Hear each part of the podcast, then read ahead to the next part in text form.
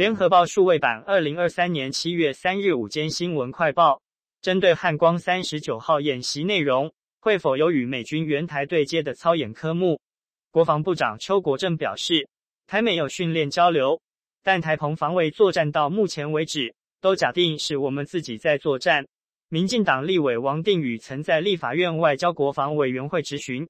美特战司令部在北卡州操演时，曾宣称要与国军并肩作战，抵抗解放军。台湾演习会不会纳入与友军协同作战的科目？友军会不会来在我们这里进行演训？国军汉光三十九号会不会纳入相关的操演科目？邱国正表示，我们的台澎防卫作战到目前为止，都假定是我们自己在作战，靠自己。假如有其他资源来的话，当然是最好，但我们不将它纳入演练的项目之一。今天是 TPASS 通勤月票上路后的第一个上班日，前往视察的总统蔡英文说，通勤族赴外县市上班得使用多种运具，经济负担降低之外，为通勤族减压，也能扩大其居住地选择。而三大生活圈一卡通行无阻，代表公共运输服务迈入新里程碑。上午七时许，台铁台北车站情况大致顺畅，偶有拥塞。在台铁出站口，不少年长的乘客对新制专用通道措施不熟悉，在进出口受阻后的再穿越人潮返回询问处，或挡在门口跟站务人员沟通，造成专用通道大排长龙，但一般通道没人的状况。台湾铁路局两千一百二十四次区间车抵达苗栗站，正值上班时间，因 TPASS 专用通道闸门仅有一道。出站一度大排长龙，还有敬老爱心卡雾刷一般通道等零星状况，令新竹搭台铁到苗栗通族感觉很不好。蔡姓上班族说，新竹火车站还没有列入第一阶段 TPASS 范围。今天在新竹火车站看到暂定十月开通，还要等三个月。新竹有如 TPASS 的孤儿，往南往北都行不通。中央气象局长郑明典在脸书表示。有明显高温讯号，目前资料看起来，未来一段时间最明显的天气特征是高温。天气风险公司总经理彭启明今天在气象达人彭启明脸书粉砖表示，今天的天气和昨天仍类似，有午后雷阵雨，但明天开始太平洋高压显著的西伸过来，将会抑制对流的发展，午后阵雨将会减少。这样的改变就是晴朗炎热高温。极端酷热的夏季来了，准备好因应热浪型的天气。中央气象局发布高温资讯，橙色，西南风影响，台东县地区有焚风发生的几率，天气高温炎热。今天中午前后，云林县地区、花莲县地区为橙色灯号，有连续出现三十六度高温的几率。嘉义县地区、台南市地区、高雄市地区、屏东县地区、台东县地区为黄色灯号。台股今天强劲反弹，盘中一度涨一百八十八点一九点，突破一万七千一百点关卡。其中，航运类股指数劲扬逾百分之三点八，为盘面焦点。至十时四十六分，台股加权指数来到一万七千零五十五点二四点，上涨一百三十九点七点，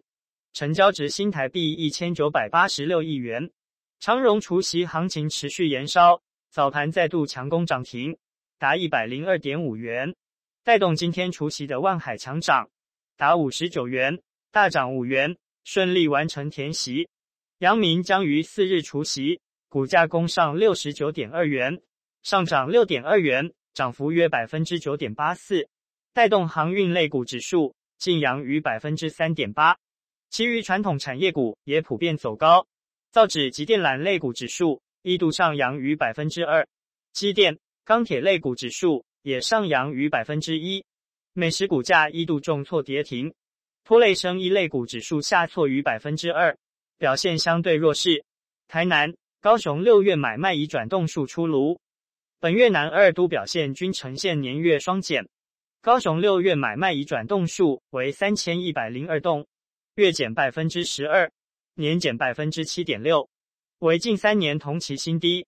台南六月买卖已转动数为一千六百六十六栋，月减百分之十四点七，年减百分之二十五点八，为升格后史上次低，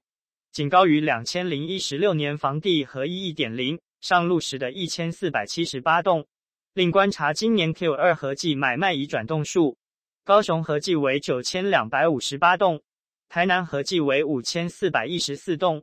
皆为近三年来最低表现。纵观今年上半年南二都已转动数，高雄合计为一万七千两百八十三栋。是近三年新低，台南合计一万零三百四十六栋，为近六年来最冷的上半年。一一二年分科测验将于下周登场。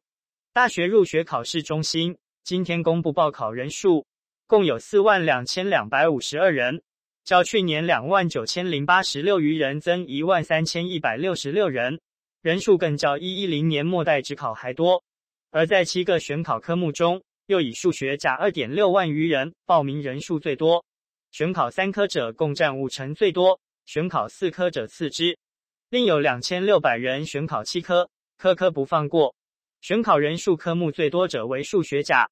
其次则为化学、物理，也让分科测验俨然成为二、三类组学生的战场。分科测验将于七月十二、十三日举行，第一天为物理、化学、数学甲。生物四考科，第二天为历史、地理、公民与社会三考科，各科考试时间均为八十分钟。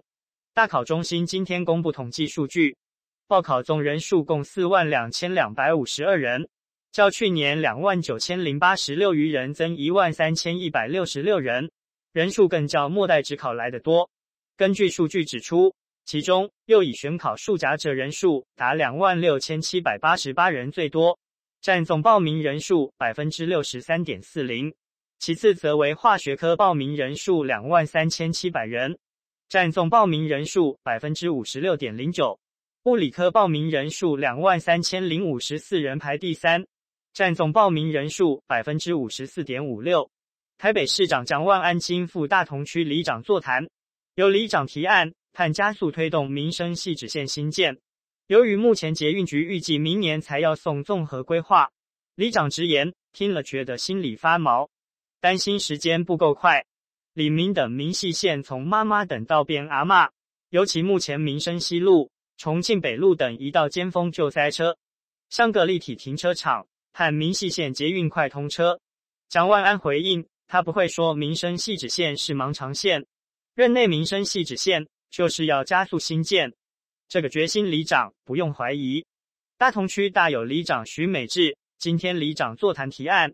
表示目前北市捷运局规划的民生系指线进度，一一三年才送综合规划报告，一一五年等核定，对大道城周边里民来说，左等右等，真的听了有点心里发毛。尤其民生系指线已经规划二十年，人生有几个二十年？蒋万安表示，民生系指线。是大同区很多里长共同的心声。他知道大家期待民生系指线很久，民生系指线就是要加速兴建，这个决心里长不用怀疑。大陆财政部新闻办公室三日宣布，经中美双方商定，美财政部部长叶伦将于七月六日至九日访华。叶伦若顺利成行，将是继美国国务卿布林肯之后，今年美中紧张关系加剧以来。第二位访问中国的美国政府高层，路透上个月二十八日援引美国 MSNBC 报道，叶伦在接受采访时承认美中之间存在分歧，并称他希望访华与北京重新建立联系。叶伦说：“我们需要就彼此分歧进行讨论，以免产生误解，不要误解彼此的意图。”今日午间快报由联合报记者何祥玉整理。语音合成技术由联金数位提供。